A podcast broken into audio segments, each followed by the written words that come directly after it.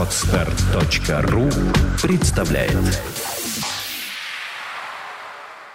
Я вам рекомендую статью, в интернете легко найти, «Два подвига Александра Невского, Георгия Вернадского», где очень подробно описывается тот исторический выбор, который был сделан Владимирскими князьями по контрасту с той линией, которой следовали Волынско-Галицкие князья, в частности, Даниил Галицкий, вот эти две фигуры, Даниил Галицкий и Александр Невский, а, с геополитической точки зрения и с исторической точки зрения выражают собой а, два направления большой политики э, в Древней Руси как раз в самом начале монгольского завоевания.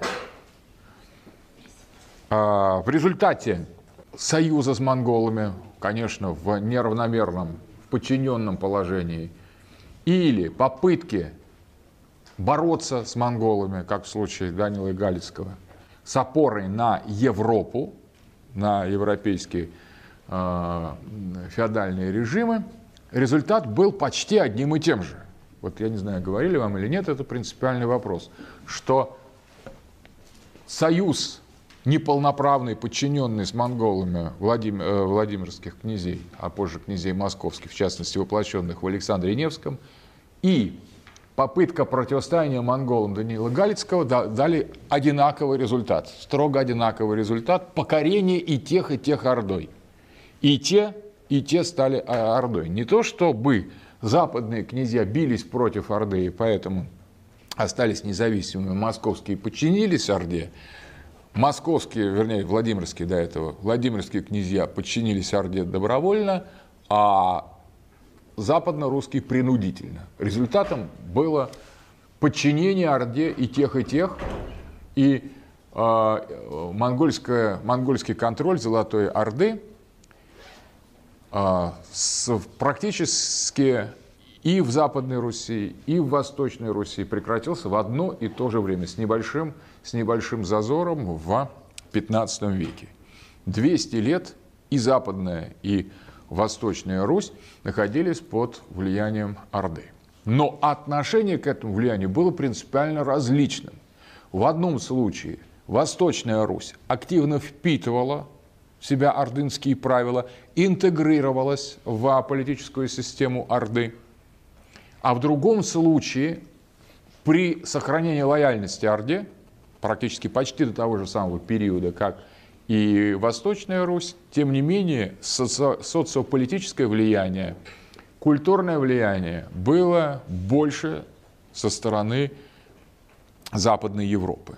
То есть, таким образом, в, Москов... в Владимирско-Суздальской Восточной Руси в ходе как раз ордынских завоеваний столица была перенесена, перенесена из Владимира в Москву, и там в, в, в рамках, в недрах Орды еще, на территории Восточной Руси формируется будущее Московское царство, которое пока еще Великое княжество Владимирское, потом Великое княжество Московское.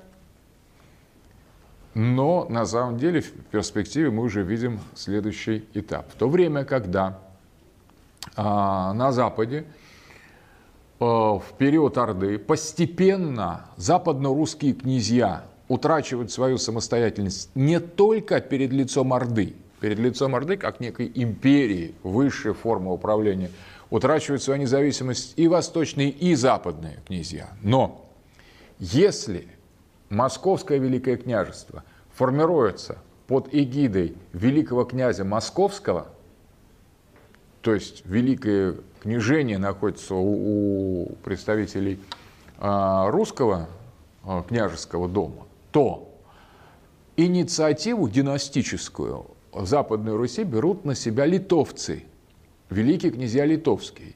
И несмотря на то, что по социальным параметрам, по религиозным параметрам, по этническим параметрам в обоих частях Руси в этот период преобладает славяноязычное, ну то есть русское население, можно сказать, а культурно-православные, и в Литве тоже, в Великом княжестве Литовском, тоже доминируют православные. В какой-то период в этом Великом княжестве Литовском до 90% было русских православных людей, в том числе занимавших высокие посты. Но тем не менее, литовская знать сохраняет э, бразды правления. А постепенно западно-русские князья, которые были гораздо сильнее литовских князей э, в, на, в начале этого периода, уступают инициативу князьям литовским и впадают в них зависимость, от них зависимость. То есть возникает такая идея, две Руси, об этом вам, наверное, говорили, две Руси, одна из них, Восточная Русь, обе под, под, под контролем э, монголов. Обе Руси представляют собой часть Улуса Джучиева, то есть находится под контролем э, монголов. Соответственно, и те, и те зависимы. В одном случае, но, тем не менее, на территории единого Великого княжества, которое было э, Киевским Великим княжеством, образуется два Великих княжества. Одно Великое княжество Московское, а другое Великое княжество Литовское. И вот эта деталь, что во главе Западной Руси стоят литовцы, представляющие собой частично и само местное население, это, собственно, в прибалтийских землях, а самое главное, верхушку, которая является в общем литовской, в этом заключается принципиальная разница. Потому что из этих двух великих княжеств э, Московского и Литовского формируется, по сути дела, на основании одной и той же древней Киевской Руси, та же самая территория полностью, формируются два исторических субъекта. Влияние Орды в общем оказывается в равной степени и на Восточную, и на Западную Русь, то есть на Русь Литовскую и Русь э, Московскую, но акцепция, восприятие ордынского социополитического кода гораздо больше происходит и укореняется в восточной части. И по географической точке зрения, потому что они ближе находятся, Хотя, поскольку в, э, в такое вот в пространство плотного, плотного контроля Орды входил Крым, где это была часть Орды, то на самом деле контакты Западной Руси с Крымом в тот период были очень-очень активны. Потом там Крымское ханство образуется отдельно, когда Орда начинает, начинает распадаться, там образуется а, а, отдельное Крымское самостоятельное ханство. И вот это Крымское ханство, оно тесным образом связано с э, Западной Русью, с, Литвой, с Русью Литовской и оказывает тоже большое влияние на политику в э, западной части Руси. Поэтому на самом деле влияние и там, и там ордынское очень сильно на обе части Руси. Но вот что интересно, что здесь происходит резонанс или наложение определенных тенденций, которые существовали на востоке Руси еще до Орды.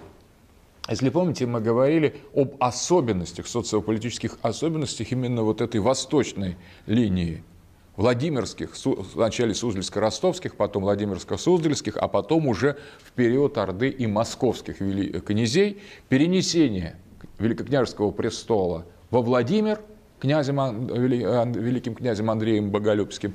И вот та монархическая модель в которой достаточно слабо влияние вече, то есть демократии, и влияние боярства, то есть аристократии, и где очень сильна власть князя, великого князя, вот эта монархическая модель Восточной Руси, уже как бы прообразованная до монголов, получила подтверждение и укрепление, резонанс в структуре Орды которая была Золотой Орды основана по принципам Ясы Чингисхана на основании жесточайшего подчинения а, всех а, граждан любого сословия, высших и низших, власти великого хана.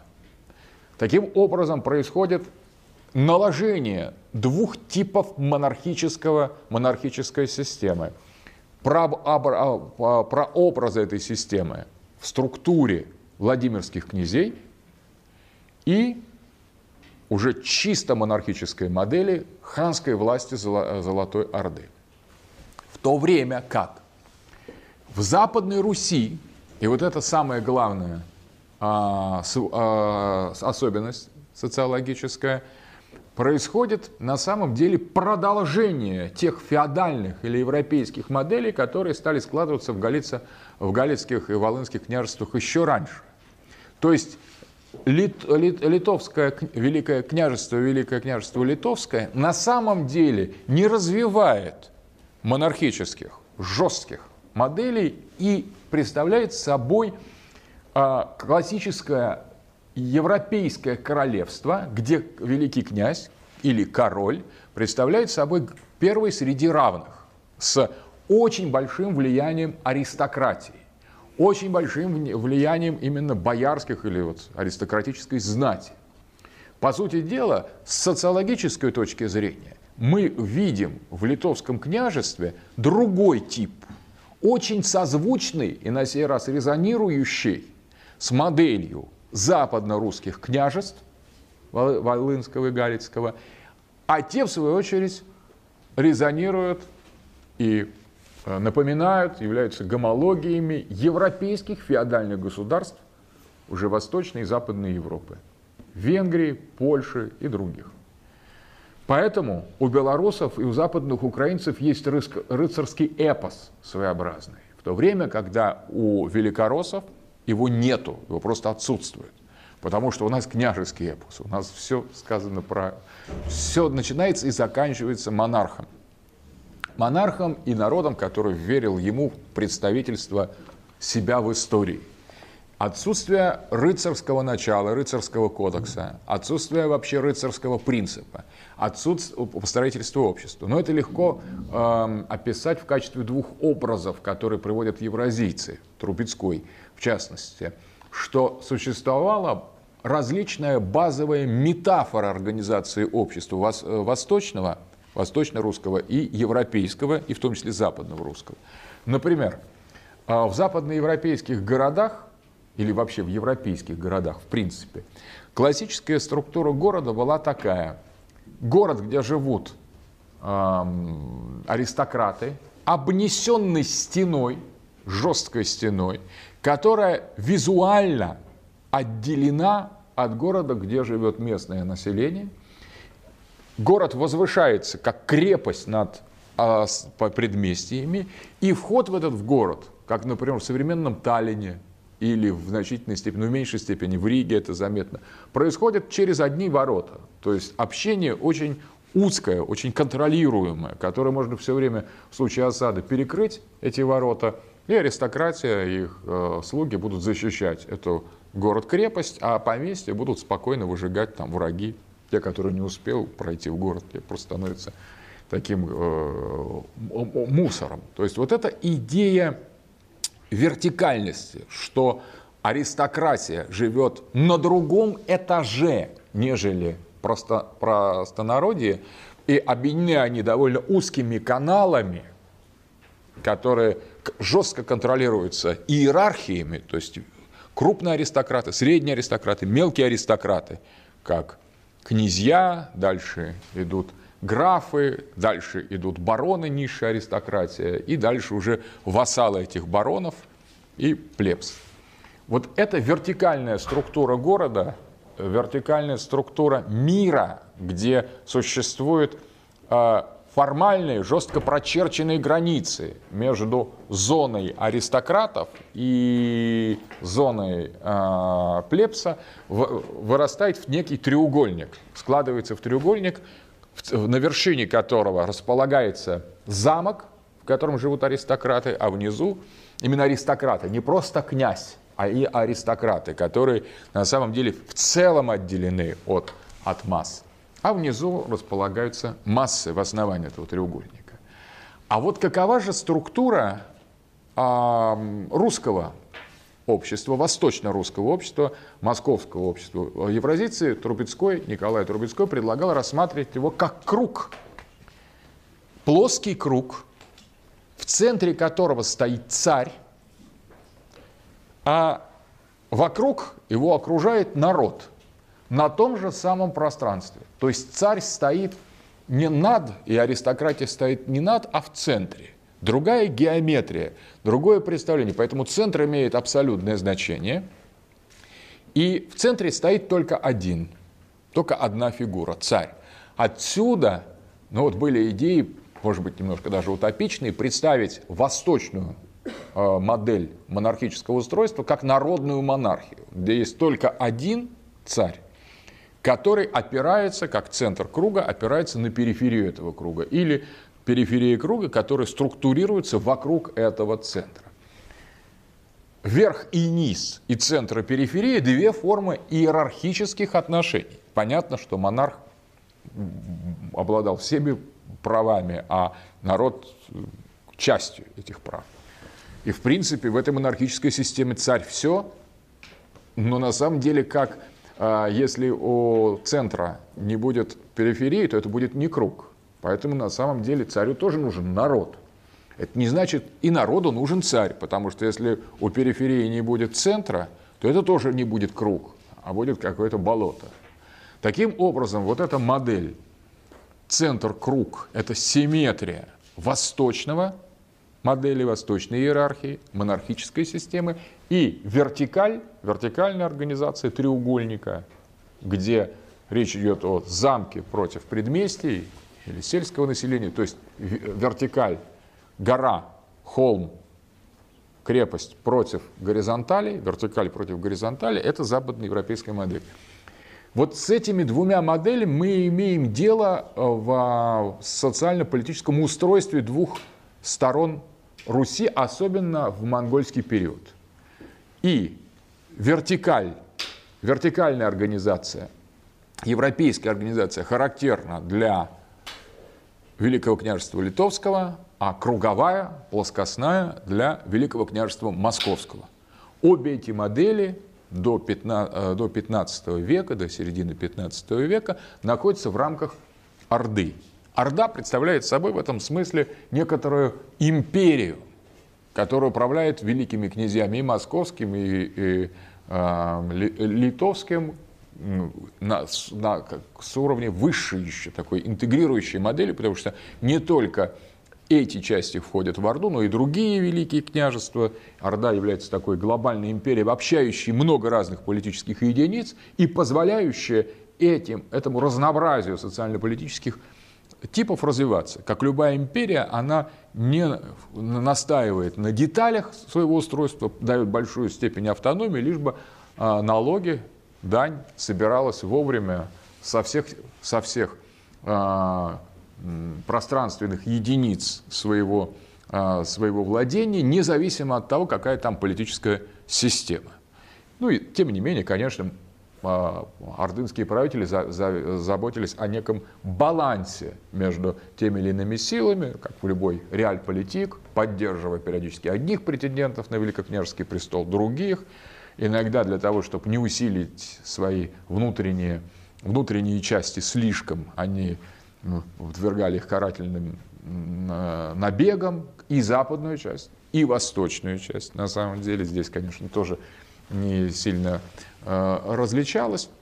И тем не менее, а, отношения в рамках этой э, модели ордынской между Восточной и Западной Русью, мы сейчас только о них говорим, потому что в Орде были еще другие части, огромная часть, и Поволжья с э, Казанским ханством, самостоятельным часть, и Крымское ханство, и, собственно, вот э, другие части Орды, которые примыкали степные части, которые составляли большую часть территорий. Поэтому на самом деле, конечно, и Западная, и Восточная Русь, это была не все далеко, не были не, не все владения Орды, это часть владения Орды, которые занимали внимание ордынских э, ханов, великих ханов, но не, не полностью. На самом деле у них были другие проблемы.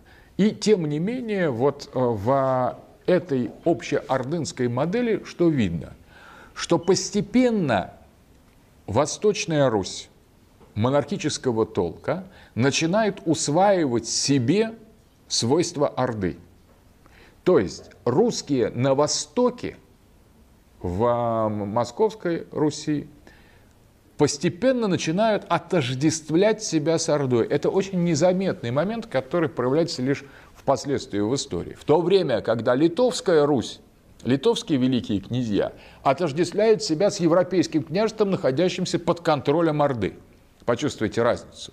На самом деле и те, и те под контролем. Но здесь как раз вступает в дело субъективное осмысление политической, э, политического статус-кво, политического положения. Одни начинают отождествлять себя с Ордой, а другие продолжают отождествлять себя с оккупированными Ордой территориями другой социально-политической модели.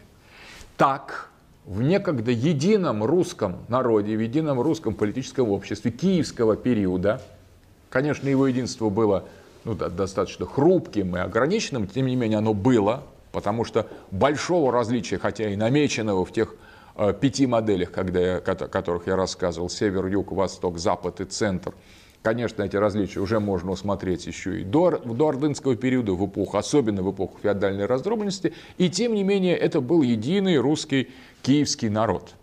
Так вот, в, в, ходе ордынских завоеваний внутри Орды начинает формироваться особенно остро две этих социально-политических идентичностей в, в отношении к Орде.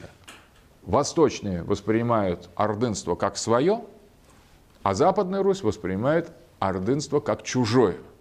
Новгород, который оказался в зоне влияния, это очень важно, север русский, принципиально оказался в большей степени под влиянием Москвы и Востока, продолжает настаивать на своей демократической, демократической модели, но в рамках тоже, в рамках от этого восточного, э, восточно-русского пространства, хотя периодически смотрит и на Литву, Новгород, пытаясь обосновать свою автономию, ее э, сохраняет в полит, тоже в реаль-политик, в реальной политике, в основном под контролем Востока.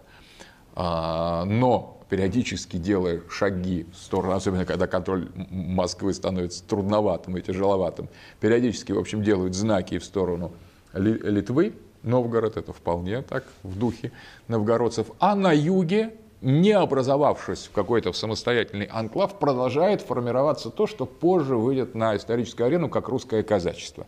Это э, славянские, славянские группа населения, живущая на территории леса и степи и активно смешивающаяся с тюркским кочевым населением. Позже это вообще проявит себя как огромное казацкое такое пространство территории Руси. Но в самостоятельную структуру еще оно не, не складывается в тот в период, который мы рассматриваем, период, э, в период э, монгольских завоеваний. Что еще можно сказать по поводу э, Литвы? Принципиальным вопросом становится принятие литовскими князьями католичества и уния с Польшей. То есть вот это уже на самом деле э, была попытка создания, закрепления особенности Западной Руси, социополитической, и придания ей особого жесткого геополитического статуса. Объединение Э, уния Польши и Литвы с великим князем Литовским во главе, это как раз э, династии Гелонов, Егайла, который становится королем польско-литовского государства. И здесь фундаментально нарушается религиозный баланс, потому что Польша – это мало того, что это европейское феодальное государство, которое максимально укрепляет те тенденции феодально-европейские, которые и так были достаточно сильны в этом пространстве Западной Руси, но еще и религия доминирующая становится католичество. Нам сейчас кажется, что это было всегда. На самом деле долгое время литовские князья были язычниками. И большинство литовской знати было православным, а некоторые из них, великие даже князья, пытались принимать православие. То есть на самом деле в Западной Руси до а, унии, объединения с Польшей, доминировало как раз православие в качестве религиозной модели. Язычество самих великих а, князей литовских накладывалось на подавляющее православное население. И, соответственно, язычники, они не столь настаивали на своих принципах, они не проводили, не осуществляли гонения на христиан, терпимо относились к разным моделям, и было все равно. И, соответственно, православие в этот момент процветало. То есть православная идентичность западно-русской Руси – это был факт вплоть вот до тех событий, когда Великое княжество Литовское а, становится новым государством, польско-литовским государством.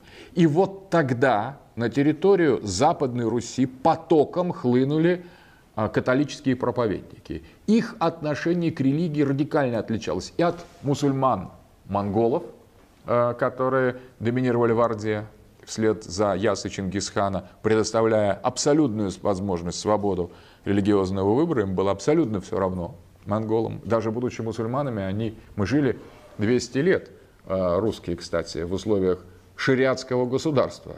Просто э, правило, это шариатское государство было не просто исламским, оно было чингисхановско-исламским. И заветы Чингисхана по поводу абсолютной религиозной терпимости и категорического навяз... Э, отказа от навязывания какой бы то ни было религии другим уравновешивали жесткость исламской модели правления. Поэтому, именно поэтому из-за заветов Чингисхана в религиозной сфере его потомки, ханы, ордынские ханы, и не поставили а, христиан в положение а, людей, книги, да, принимаемых, признаваемых, но экономически неравных с мусульманами, как это было во многих мусульманских государствах. Вот это принципиальный вопрос. Дело в том, что мы жили в исламском государстве, но в чингисхановском исламском государстве, что смягчало фундаментально давление исламских принципов на нас. И вот этот принцип а, религиозной свободы позволил Восточной Руси сохранить свою православную идентичность и укрепить и развить ее в период Орды. Да, а, монголы требовали с нас дань, налоги, людей в армию. Все это абсолютно жестко было. Но в отношении религии они были чрезвычайно терпимы. Это был, был их догмат. Терпимы более, чем какие бы то ни было другие исламские правители. Хотя в Индии хан Акбар тоже ну, отличался терпимостью, например, к индусам, но другой хан приходил и становился более жестким, и там были разные периоды. А вот что интересно, что в Золотой Орде, в эпоху ислам, исламизации Золотой Орды, с момента исламизации Золотой Орды, чингисхановская э, линия о абсолютной э, терпимости – и принятие религиозных моделей, всех каких бы они было, сохранялось до последнего момента. То есть русские никогда не испытывали на себе никакого религиозного воздействия со стороны Орды. Не так обстояло дело в Западной Руси, где католические ксензы, католические проповедники после принятия Игайла католичества и объявление, по сути дела, Великого княжества Литовского католическим княжеством, началось реальное религиозное гонение на православных. Православные стали, э, православные были, э, я говорил, рассматривались как еретики, схизматики восточные, и, соответственно, вот это стремление любой ценой подавить, перевести в католичество, а, лишить каких-то гражданских прав – ограничить свободы, ограничить э, христи... Э, православное вероисповедание началось в полной мере. Таким образом, а, активная катализация Западной Руси привела к ослаблению православной идентичности. В частности, был создан промежуточный вариант – уния. А, уния, которая предлагала сохранить православный обряд при признании доминацией Папы Римского. Это не католичество, строго говоря, потому что католичество предполагает место на латинском и множество других особенностей. Но, тем не менее, признание Папы является базовым элементом католического, э, католической программы. Было создано униатское направление специально для того, чтобы православные, которые не желали переходить в католичество, могли свои обряды исполнять при признании Папы Римского. Все это было направлено на слом православной идентичности и перевода Западной Руси в эпоху польско-литовского государства под эгиду управления римской курии, то есть римских э, под контроль Рима католической, европейской и западноевропейской цивилизации. Вот это принципиальное различие. То есть Литовская Русь складывается в европейское феодальное государство с доминирующей католической идеологией, которая на самом деле и была религиозной формой европейской феодальной э, конструкции. То есть здесь мы видим, что вот этот католический фактор, униатский фактор действует как геополитический вектор, интегрирующий польско-литовское княжество в систему европейской политической конструкции. В то время, когда православие, оставшееся нетронутым и доминирующим в Восточной Руси, и резонанс с ордынской моделью постепенно готовят следующий этап нашей истории. Ну, это вот я как бы дополнил ту часть, которую вам на прошлой лекции должны были рассказывать. Теперь остается нам сделать некоторые, подвести геополитические итоги монгольского правления. Детали, я думаю, вам рассказали его завоеваний, как оно проходило. Итак, вот наступил 15 век. За два века Орда, во-первых, как часть вообще Великой империи Чингисхана, потом сама она одна, Орда распалась, превратилась в самостоятельную империю, Золотую Орду, потом она стала слабеть, и к середине 15 века действительно фундаментально а, ослабела.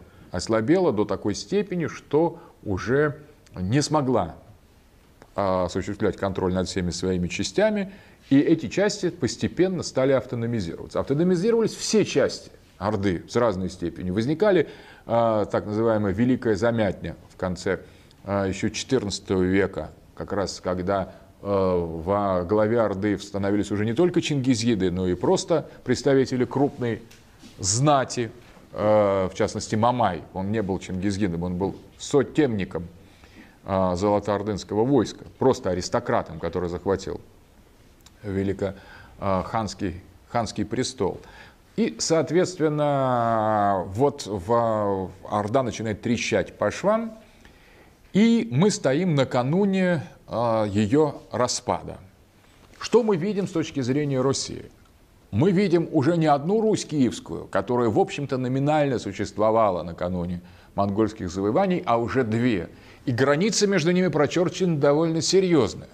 Эта граница не только территориальная. Вот здесь как раз вопрос открытый. И э, переход лояльности от э, московских князей в отношении, например, удельных князей или отдельных бояр вместе с своими территориями, землями и народами к Литве и назад, бегство в Литву и бегство из Литвы в Москву, все это проходило полным ходом. Границы территориально, соответственно, менялись постоянно границы между а, Западной и Восточной Русью. Они были не определены, и московские и литовские э, князья великие постоянно вмешивались во внутренние вопросы. Были в Литве московская партия, а, крымская партия и западная партия – в Москве были тоже литовские партии, то есть периодически проходил такой вот обмен разными тенденциями.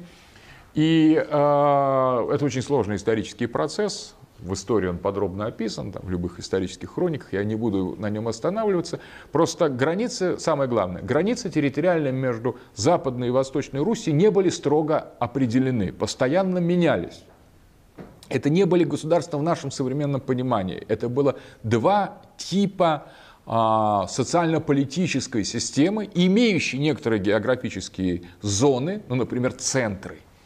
Центром Московской Руси была, естественно, Москва, а после унии центр перенесся литовское, польско-литовского э, королевства в Польшу. Соответственно, между, но тем не менее, то пространство, которое было погранично оно на самом деле было постоянно очень зыбко, потому что конфигурации этих границ между Востоком и Западом постоянно менялись. Руси. С одной стороны. С другой стороны, существовало уже такое жестко прочерченное, прочерченное социально-политическое различие этих двух систем. Это вот тоже очень принципиально. В одном случае это была православно-монархическая система, с подчеркнутой православной идентичностью, то есть восточно-христианской идентичностью, с, домини... с доминацией православия и с очень жесткой монархией, а в другой части номинально, нормативно была модель феодального королевства с доминацией католической идеологии. И несмотря на то, что в общем контексте, даже после объединения э, Польши и Литвы, православных все равно было очень и очень много в Руси Литовской, особенно когда две части польско-литовского королевства стали заново разделяться, когда были внутренние проблемы, заново объединившись, Польша и Литва несколько раз стоял на грани нового разделения. И, по сути дела, в Литве была полная автономия. Так вот, особенно в те периоды, когда э, Литва, литовские князья отдалялись от Польши, э, они оказывались в ситуации, где снова православных было в значительной степени больше, чем католиков. И тем не менее, католицизм в разных своих формах и в разных пропорциях доминировал над этой Западной Русью. Таким образом, мы видим два социально-политических устройства, которые на самом деле все больше и больше фиксировались как таковые. Все это растянуто во времени, не сразу так пришли, изменили радикально. А вот это исторически происходило, фиксация такое, уплотнение этих идентичностей. И тем не менее эти две идентичности к 15 веку формируются уже довольно довольно внятно и жестко. Мы имеем дело с двумя четко двумя типами обществ, с двумя нормативами, с двумя социально-политическими и политическими моделями. Остается проделать геополитический анализ двух составляющих этой Руси в а, середине 15 века. Геополитический анализ, на мой взгляд, здесь очевиден. Вспомним, а, кем с геополитической точки зрения были ордынцы ханы Золотой Орды. Они были представителями жесткой и однозначной теллурократии. Той теллурократии, того, той land power, земной силы, которая доминировала в докиевские времена в Евразии. Они были классическими представителями Турана – и несмотря на то, что в монгольских завоеваниях движущих, движущие силы были именно монголы, в общем контексте тех войск, которые они привели с собой на Русь, и привели с собой в, восточную, в западную часть Евразии, конечно, монголы были подавляющим меньшинством. В основном э, были представители тюркских народов, которые они гнали перед собой в значительной степени, и которых они завоевали, как половцев. Огромное Тюркское море, разрозненное до этого, оказалось в составе Орды и, в общем, составило доминирующую этническую группу. Но там было представители еще множество других этнических групп, которые вместе в этом монгольской империи смешались и легли в основу социальных, этносоциального пласта ордынского э, господства. Все эти группы были туранскими по стилю.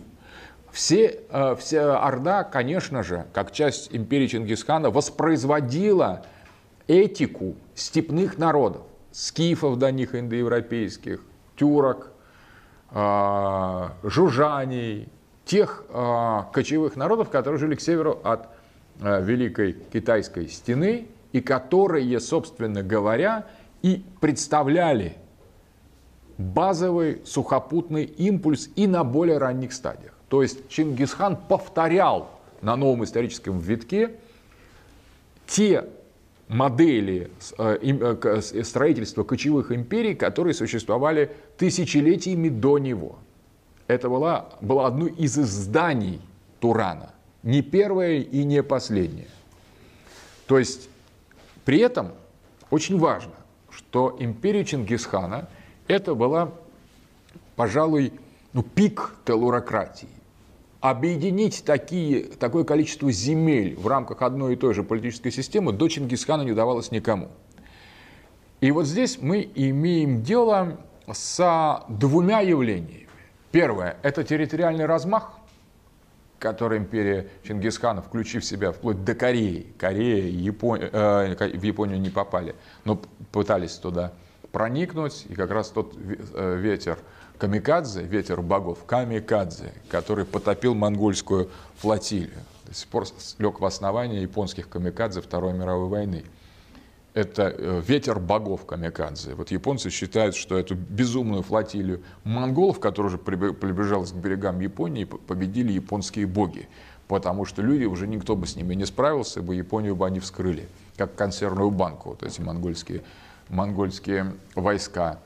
Корея, Китай, весь, весь Иран, вся Центральная Азия, весь север Евразии – Таких, такого размаха не знал никто. И все это в рамках одной политической системы. То есть с точки зрения географического объема завоеваний, э, да, вплоть до Передней Азии, мон- монголов, этого еще не было в истории. То есть это была гипертелурократическая модель. Эта империя является образцом, империи Чингисхана, любого телурократического евразийского континентального, континентального образования.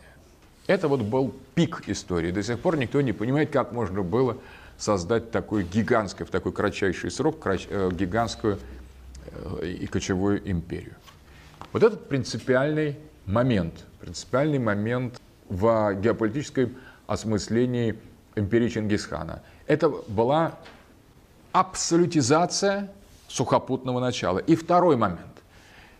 Чингисхан тоже впервые, по крайней мере, впервые нам известным, э, из известных нам источников, попытался осмыслить, что же-то он делает, какова структура этого степного телурократического начала. И он обобщил свои идеи относительно туранского мирового господства в Ясе Чингисхана, э, Чингисхана в документе, составляющем его высказывание, которое на самом деле лег, э, эта ясля легла в основу в значительной степени правовой и политической системы дальнейших правителей его империи. Вот это, это ясса Чингисхана пытается осмыслить, почему объединение Турана Евразии необходимо и каковы принципы необходимо соблюдать для того, чтобы э, это правление осуществлять. Во имя чего? Оно происходит. И, э, и там дальше удивительные вещи.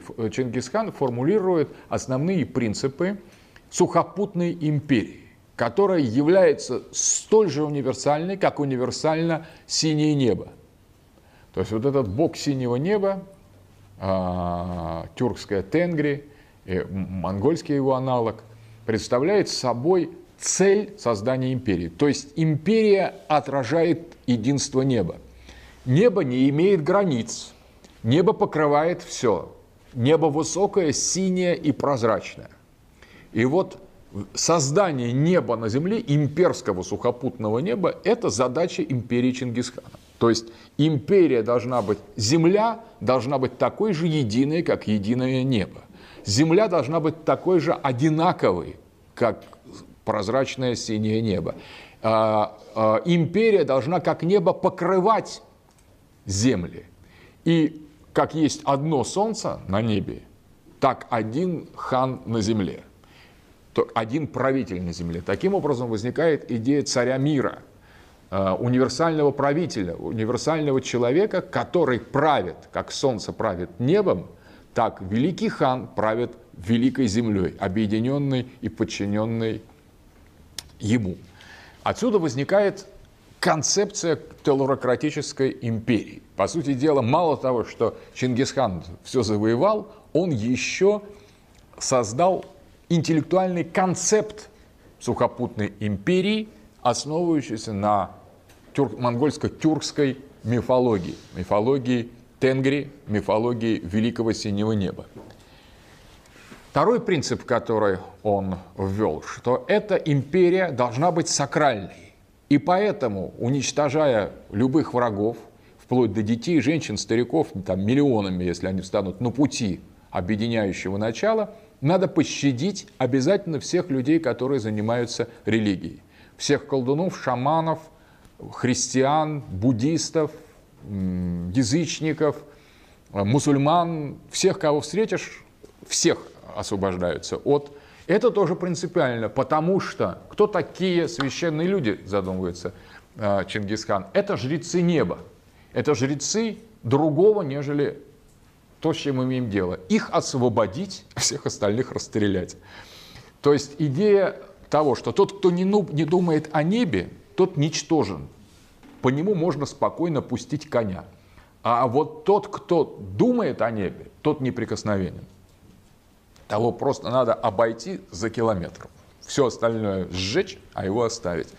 Эта идея очень принципиальная и при этом тоже очень интересна, поскольку один правитель и одно небо, то представители всех культов либо служат этому небу, все независимо, либо на самом деле они не имеют большого интереса. Поэтому Чингисхан решил приравнять жрецов всех религий к служителям этого неба. Отсюда идея некоторой универсальной модели религии, которую, в общем, интуитивно воспринимал Чингисхан, что существует некая общая религиозная модель у представителей всех религий. И все жрецы разных, разных типов – служат одному и тому же Богу. Поэтому есть идея не просто безразличия к религии, обратите внимание. Вот слово толерантность мы вкладываем безразличие. Да, все равно, что ты делаешь, там, кому ты молишься. Здесь другое. Здесь глубокое, внимательное отношение ко всем типам культов, которые служат по Чингисхану небу, то есть Богу. Некоторое диалог конфессий, внимание и уважение конфессий этих или других для Чингисхана это было не принципиально. То есть есть идея некоторой, помимо э, идеи царя мира, вторая идея трансцендентального единства религий или конфессий, трансцендентального единства традиций, которое просвечивает сквозь чингисхановскую яссу в отношении к религиозным, к религиозным типам. То есть он провидит существование некой общей религиозной модели или примордиальной традиции за разными культами и требует, настаивает жестко для своих воинов полного уважения к этому. Это мы видели, как этот принцип действует в отношении устройства религиозной модели даже после исламизации Орды. Это вот очень важно. Третий момент, который выделяет Чингисхан в своей яссе. Он говорит, что этикой является верность. Фактически он утверждает, моя честь – верность. И эта верность начальнику полностью представляет, позволяет выработать особый тип людей. Чингисхан называет их людьми длинной воли. Это его определение. Люди длинные воли. Он говорит, кто правит, спрашивает Чингисхан в Яссе. Люди длинные воли правят. Длинная воля – это значит полностью преданные начальнику, это готовы воевать с утра до вечера, просто бесконечно, убивать и умирать, и никогда не совершающий предательство. Моя честь и верность – вот какой принцип, главный принцип Чингисхана и главный принцип человека длинной воли. Два типа людей Чингисхан считал заведомо подлежащих уничтожению – это трусов и предателей. Когда человек проявлял в сложной даже ситуации признаки трусости, его убивали свои. Казнили просто немедленно. Потому что трусость разлагает душу, считал Чингисхан. Если человек трусоват, он не имеет права жить вообще. Он никто. Если человек совершает или замысливает предательство, он не имеет права существовать. Он не, не давал таких сложных социологических конструкций, э, что формируется обществом, что э, формируется генотипом. Он просто говорил, что увидишь труса, убей труса. Если это феноменология, он был феноменолог Чингисхан, например, вот он видит трусость, берет там меч и уничтожает труса, но он при этом считал, что если, вот это действительно хороший вопрос, если трус есть, то породит он, скорее всего, трусов. Поэтому он предпочитал убивать не только труса, но и жен труса, потому что что за жена, которая вышла за труса. Детей труса, потому что трус, скорее всего, родил тоже трусоватых детей.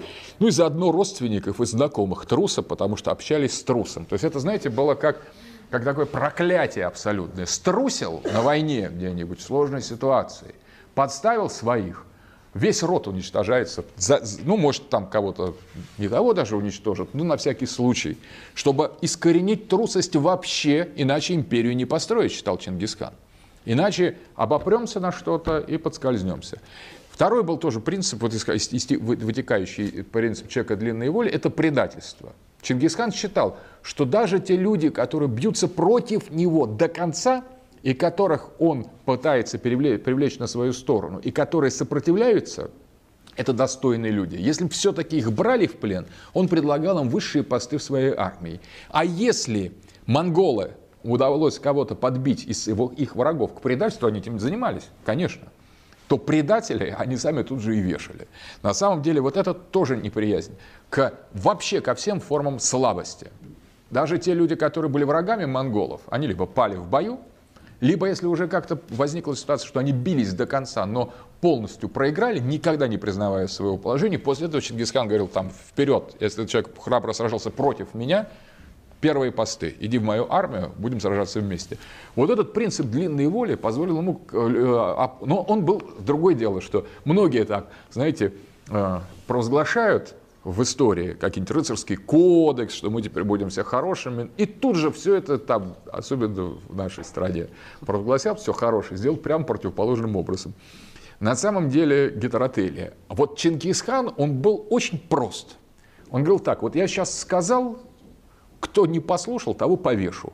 А тот, кто попытался, ну вот, э, ну как бы что-то, как бы юлить, темнеть, просто заканчивался очень быстро. То есть это была идея прямых лучей. Почему? Потому что Чингисхан говорил, вот смотрите, луч солнца. Вот я, Чингисхан, говорил, солнце. От меня идет луч. Как он идет? Криво, как вы мыслите, как вы чувствуете? Нет, он идет прямо. Он идет вот так вот прямо. Сказал, сделал. А кто-то придет и скажет, вот мой там родственник струсил, но он не то. Он говорит, ты и твой родственник вместе, вот немедленно там на, на, на сосну какой-нибудь или там просто все. Еще раз слово, кто скажет, там уничтожит всех. То есть и он уничтожал, не, не заставлял себя долго ждать. Наказание происходило немедленно. Потом он запретил монголы, видимо, много пили. И периодически, когда они напивались до безобразия, они начинали друг друга резать, поскольку активные люди, они привыкли воевать. Но когда мутится голова, они начинают нападать друг на друга. После этого Чингисхан под страхом немедленной смертной казни, опять же, всех, включая детей, женщин, стариков, принадлежащих к этому классу, запретил пить. Пили они, видимо, серьезно, потому что э, на самом деле такой запрет был очень жесткий э, и запретил пить монголам людям длинной воли. То есть из, из этого исходя, общество Чингисхан воспринял как армию.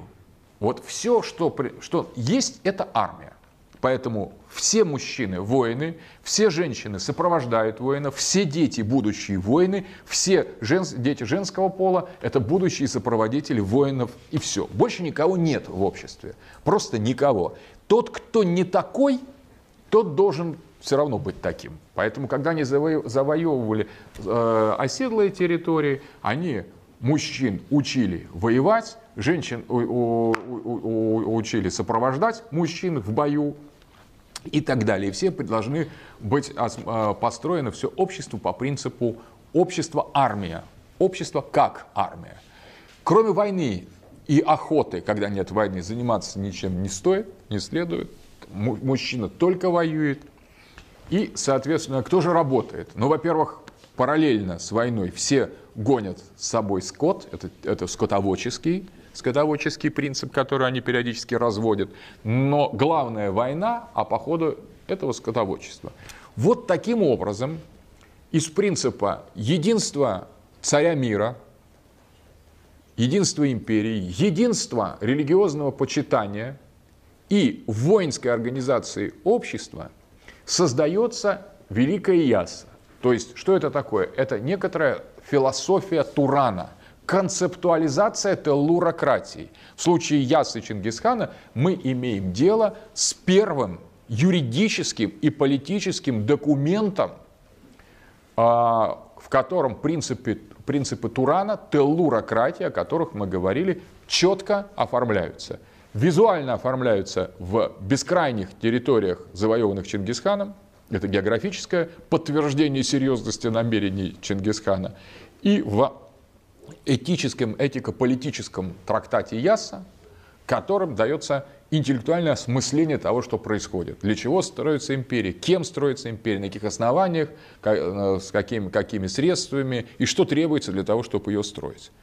Но мы имеем дело с законченным концептом.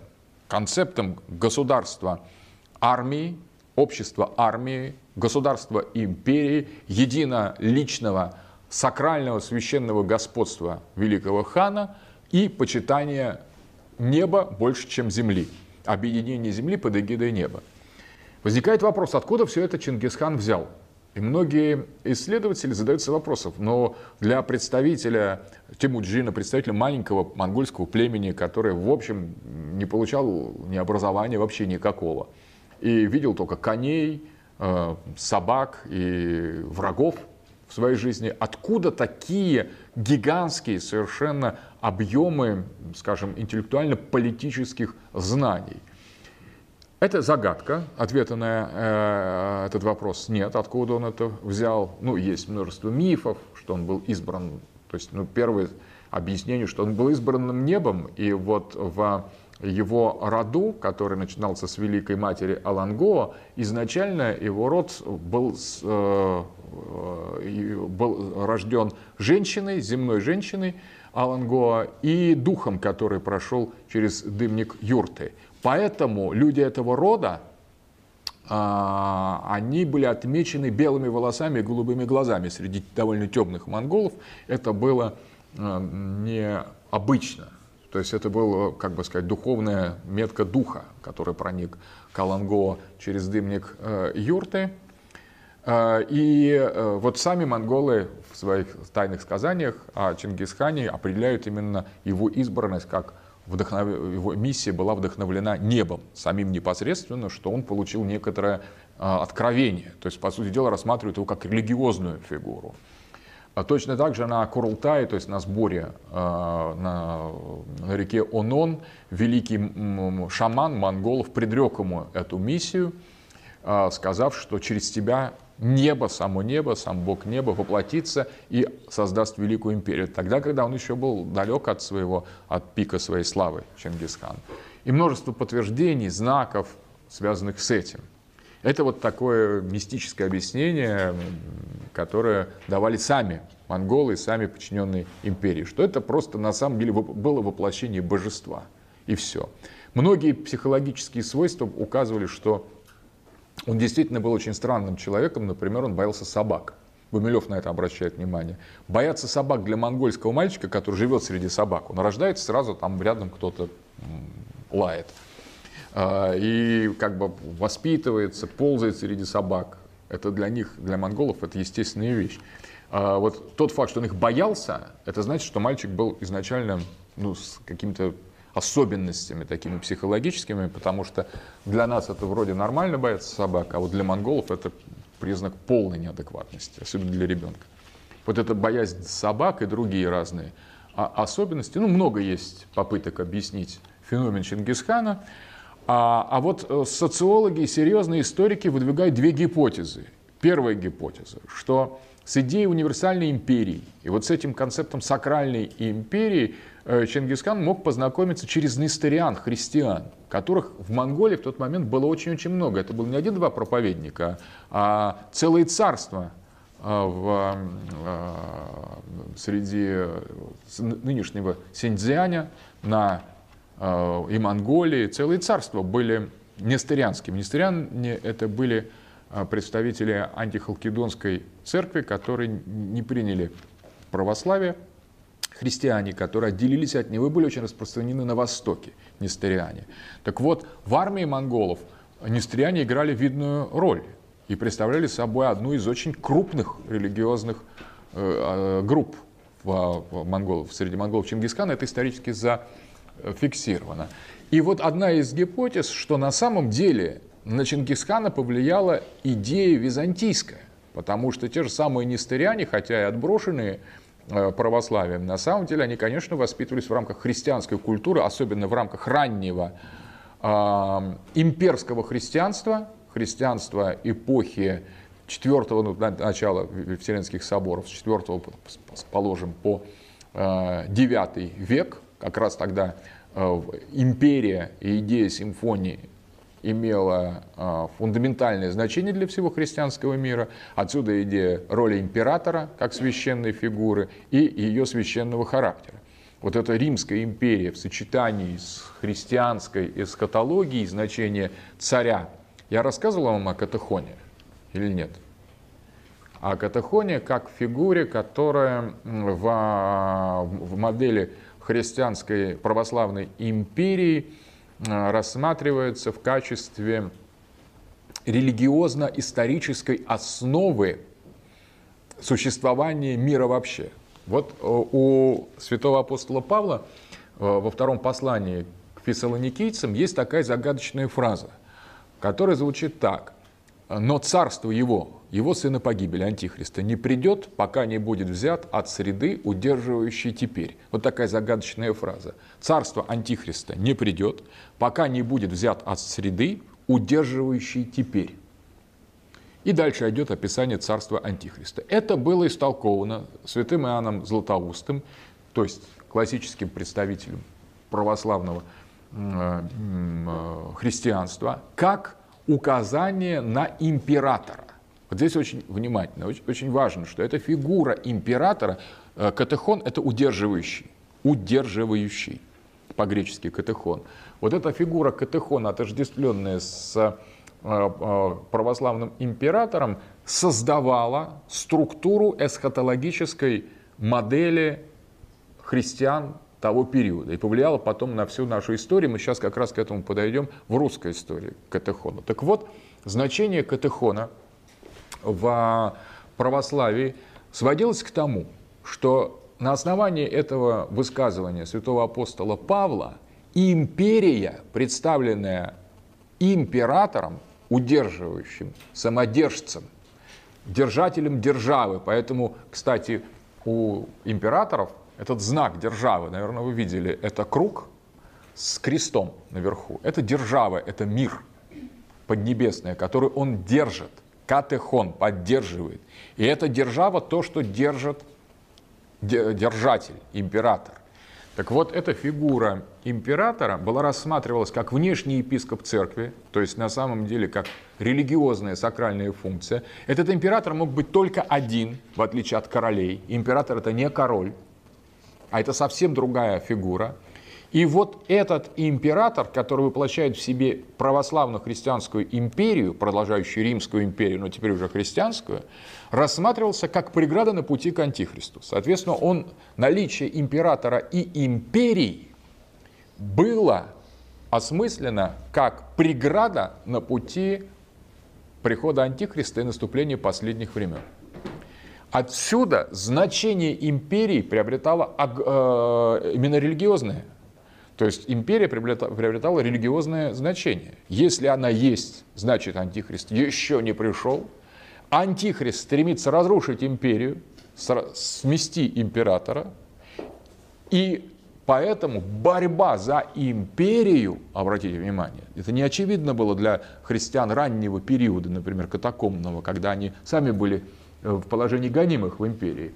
После того, когда реализовалась христианизация империи. И после Константина, после Медиаланского эдикта о веротерпимости, а затем и христианизации империи римской, после этого как раз э, христианская империя стала тем сакральным объектом, который пред, пред, э, препятствовал приходу Антихриста. Поскольку когда будет взят от среды, удерживающей теперь, то есть держатель, император, тогда произойдет конец времен. Отсюда значение империи, сакральное значение империи. На этом была построена вся византийская идеология, идеология, также называемая идеологией симфонии властей, поскольку представление о священной христианской империи предполагало альянс духовной власти, воплощенной в папе, в патриархе, в разных патриархов, князях церкви и в одном императоре. При этом патриархов могло быть несколько – в разных областях, а император один. Это очень важно. И папа римский считался патриархом с Рима, назывался только папа. И патриарх Константинопольский считался патриархом, патриарх Иерусалимский, э, патриарх Антиохийский. Все эти патриархи были такими главными епископами, у которых в течение были митрополиты и отдельные епископы. Но все они представляли духовную власть, но высшую власть в империи представлял император. И вот симфония – это созвучие, сюм, фоны. Сюм вместе, фоны – звук. Созвучие, отсюда наше слово симфония, между духовной и светской властью патриархов и императора, смотрите, патриархов, множественное число, и императора, единственное число. Это формирует нормативное христианское православное общество. Эта модель получила название византизм. Поэтому вот эта византийская модель на самом деле глубоко отпечаталась в христианском сознании в целом.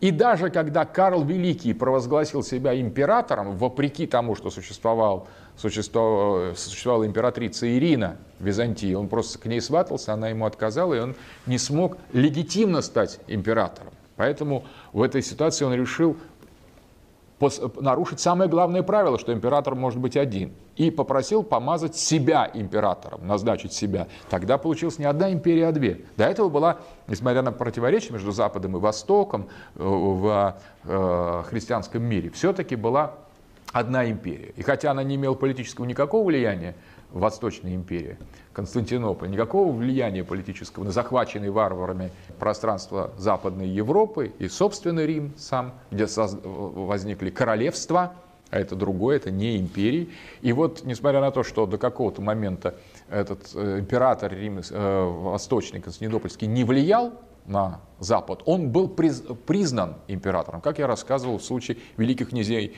киевских, которые признавали его господство, но, в общем, политически ему не подчинялись. Точно так же и на Западе было. И когда Карл Великий в 800 году коронуется в императоры Священной Римской империи, он фактически вот в этот момент раскалывается, это учение о Катахоне, на два. Возникает две империи. Священная, так называемая Священная Римская империя германских наций, это западная, Западная христианская империя, и в Византийской империи. До этого это одна и та же империя. Появление второго императора на самом деле создает как раз вот э, дублирование э, империи, и через некоторое время, там через несколько столетий, происходит раскол который подготавливается уже в начале IX века, но становится фактом в XI веке, в 1054 году, когда происходит взаимная экскоммуникация, то есть анафематствование западной и восточной христианских церквей. До этого это, в общем, номинально одна церковь, но уже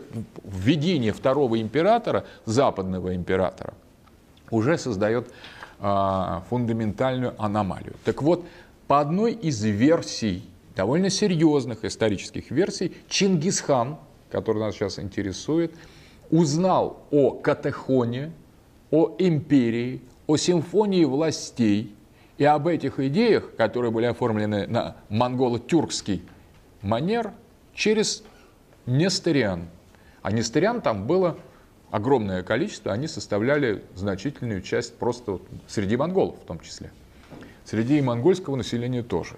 А среди, в том обществе, в котором там было очень много манихеев среди уйгуров, таких э, представителей э, ереси, тоже обращавшихся к, э, и к христианству, и к дуализму, к иранскому. Иранская традиция была очень сильна и среди кочевых иранских народов Торана, и на Тибете, где традиция Бон, древняя, до буддийская, явно носят такие иранские э, протозороастрийские, маздеистские черты. Короче говоря, там было переплетение, переплетение разных э, идеологий, и вот одна из версий, наиболее, что ли, соответствующая историческому состоянию, э, это влияние на Чингисхана византийской модели. Это очень интересно, потому что если это так, то на следующем этапе эволюция Московской Руси которая, с одной стороны, продолжает Чингисхана, а с другой стороны является православным христианством, может, эти, эти же линии сходятся к одному и тому же источнику. Ну, по крайней мере, эту гипотезу нельзя исключать. Здесь никто не, не может сказать достоверно, так это или не так. Есть исследования, довольно аргументированные, показывающие, что это было именно так, хотя можно ограничиться замечанием, что это вполне могло быть так. Но откуда Чингисхан должен был взять, если мы не верим в великое небо. Кстати, почему бы не верить на самом деле в волю великого синего неба? Чем монголы или тюрки не люди, почему мы их обижаем, что они обязательно должны ошибаться? А мы с нашими айфонами и айпэдами точно знаем истину. Может быть, они и правы. Вторая версия, тем не менее, что он более такая реалистичная или рационалистическая, что он почерпнул эти представления – в византийской модели, а третье тоже не, весьма вероятно, поскольку контакты с а, китайским миром тоже определенным образом были. Идея империи существует в китайском обществе священного императора, который в дворце Минтань, как солнце обходит его четыре стороны. Это очень важно, что китайский император традиционный, он живет по три месяца в каждом, каждой части своего дворца сакрального, который представляет мир. И вот он как солнце обходит осень, зима, лето, разный, запад, восток – и э, даже по некоторым информации у него было 360 наложниц у императора, каждый день меняя наложниц, которым соответствует одному из градусов солнечного, э, солнечного цикла.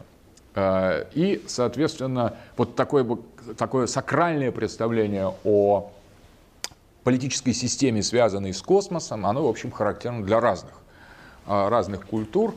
У, у Чингисхана было довольно много Э, китайских информаторов. Есть достоверные источники о том, что он пытался найти источник вечной жизни и э, напиток бессмертия, который, в общем, э, для, для чего пригласил к себе ряд китайских мудрецов, даосов, которые ему пытались это обеспечить. Соответственно, его связи с китайским интеллектуальным миром достоверно подтверждены.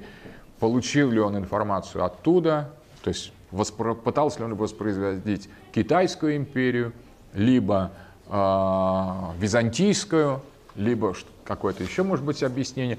Но, тем не менее, эта идея империи в Яссе заложена четко. Итак, если мы говорим о геополитическом анализе двух частей Руси под монгольским контролем, совершенно очевидно. В лице Орды, которая была частью империи, частью империи, западной части империи Чингисхана, мы имеем дело с а, фактическим типом Туранской империи. И очень важно, что центр и столица Орды находятся в степи, в, Прика, в северном э, Прикаспии, там как раз Итиль находился и Сарай – недалеко от Астрахани. Сарай – это была столица э, Орды. Соответственно, очень важно, что, как и во всех предшествующих кочевых империях, центр – это степь, периферия – это лес. Обратите внимание, мы возвращаемся к той модели, которая предшествовала русской государственности, создававшейся с севера на юг, от леса к степи. Здесь, конечно, доминация леса. 200 лет – монгольских завоеваний ордынского периода в русской истории – это снова доминация степи над лесом. Сарай – это степь, это Прикаспий, это степные зоны, там находится центр империи, и туда э, восточные князья и западные князья русские, а и даже митрополиты московские ездят за ярлыком.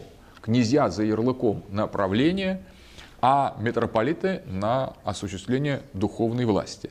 То есть, с одной стороны, митрополиты, которые долгое время назывались киевскими, хотя уже кафедра митрополичья была перенесена в Москву, а, они ездили в, а, в Орду для получения санкций. Они, с одной стороны, митрополиты назначались Константинополем, а с другой стороны, для того, чтобы действовать легитимно на территории Орды, а это была все территория Орды, они должны были подтвердить свои полномочия в ставке ордынских ханов. Поэтому они ездили в Сарай. В Сарае был э, целый, целый город такой э, православных, который совершенно процветал. Интересно, что э, митрополитов назывались московские и сарайские, потому что они получали вот столи, ярлыки на правление в столице.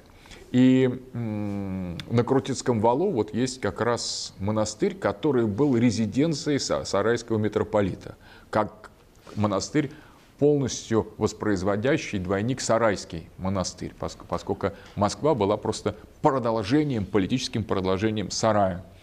И, э, соответственно, частью Орды, и вот как бы как московское, такое, как сейчас бы, если где-то сказать, представители Мос... Э, Ставропигиальные монастыри, например, которые являются в прямом подчинении у патриарха. Так вот, этот э, э Крутицкое подворье было представ... символическим представительством центрального имперского духовного центра, который находился в Сарае.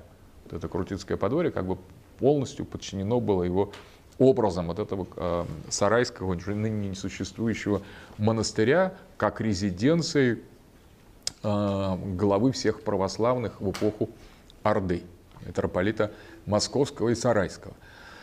Теперь, соответственно, э, что касается структуры э, геополитической структуры Восточной Руси. Здесь мы видим, что а, идет новая активная ассимиляция Восточной Русью, Москвой, именно вот этого сарайского туранского влияния. На самом деле вот конкретный исторический момент, начиная с Александра Невского, с первых владимирских князей, которые выбрали ориентацию на сближение с Ордой и впитывание от Орды определенных концептуальных, политических, социальных элементов, вплоть до середины 15 века, до э, окончания монгольского, монгольского контроля и превращения Руси, Московской Руси, освобождения от внешнего влияния, становления самостоятельным политическим игроком, вот за эти 200 лет происходит однозначное формирование сухопутной геополитики Руси. Вот когда мы можем сказать, что Восточная Русь по-настоящему становится телурократией в этот период Орды.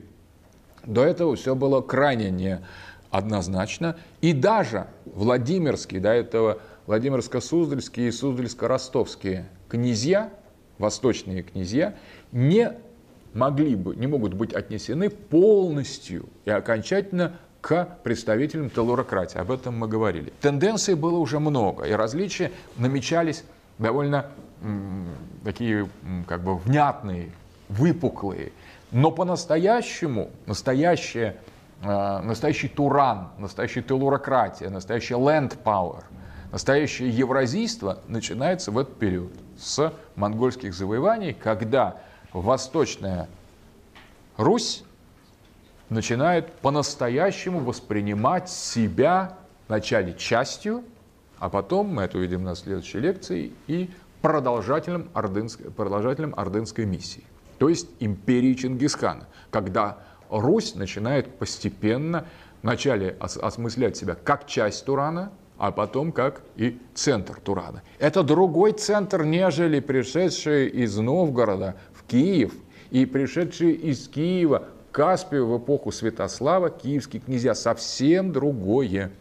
Совсем другое. Это другая Русь, это другой, другой мир, это другая, а, другая геополитическая миссия.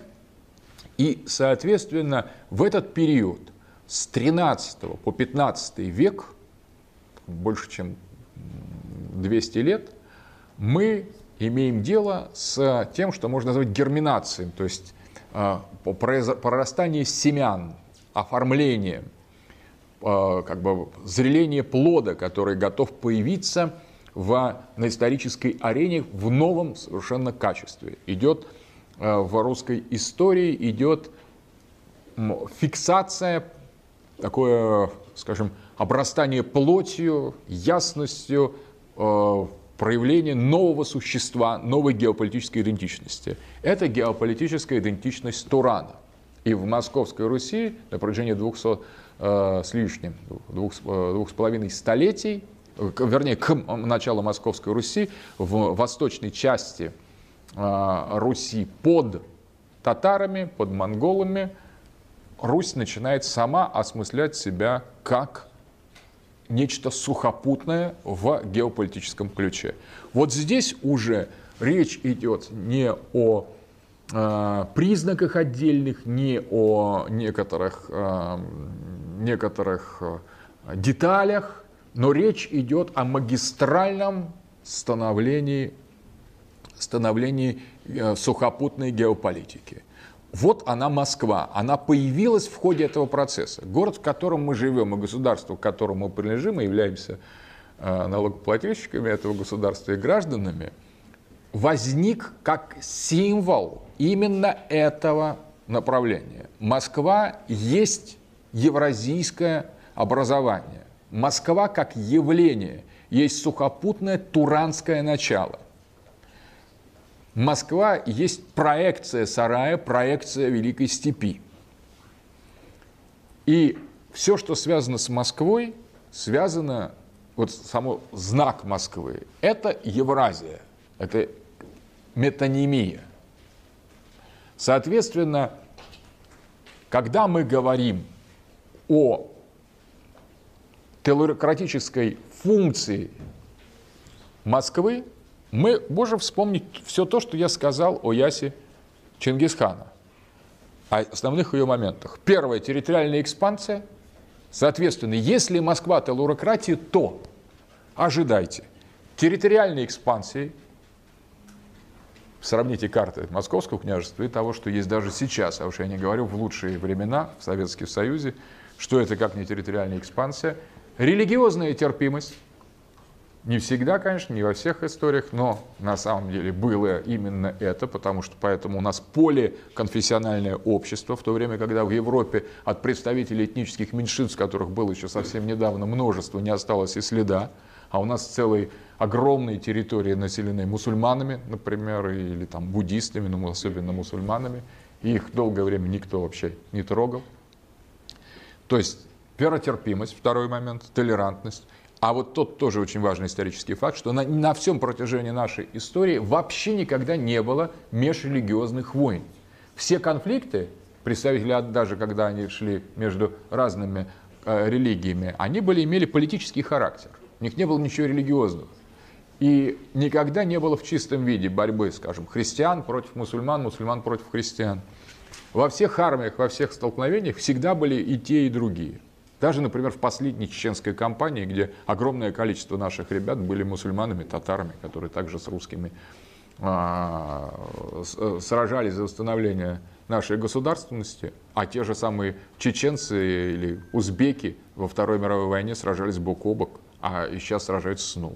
То есть на самом деле вот это религиозный, религиозный принцип, что э, империя важнее, чем религия – тоже очень важно. И все религии в равной степени необходимо как-то поддерживать. Вот это принцип очень характерный как раз для Яса Чингисхана и для телурократии.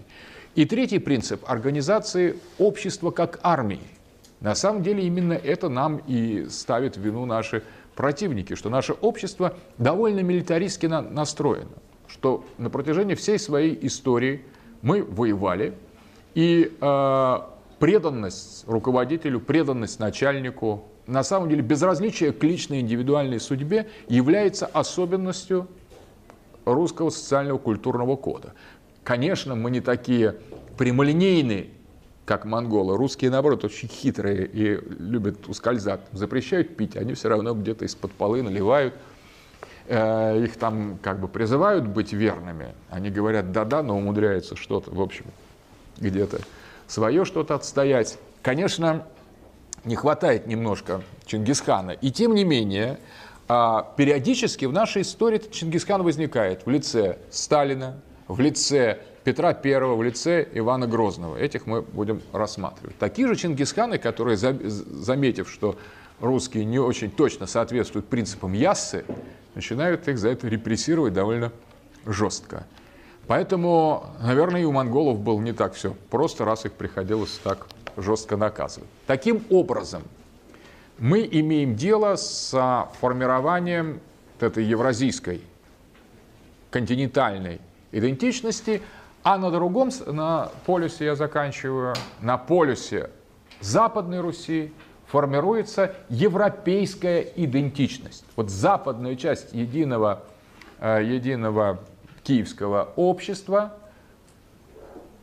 находится под влиянием Западной Европы. При этом, обратите внимание, что это влияние неравномерно и в значительной степени воспринимается автохтонным русским православным населением, которого в этой зоне большинство, как агрессия.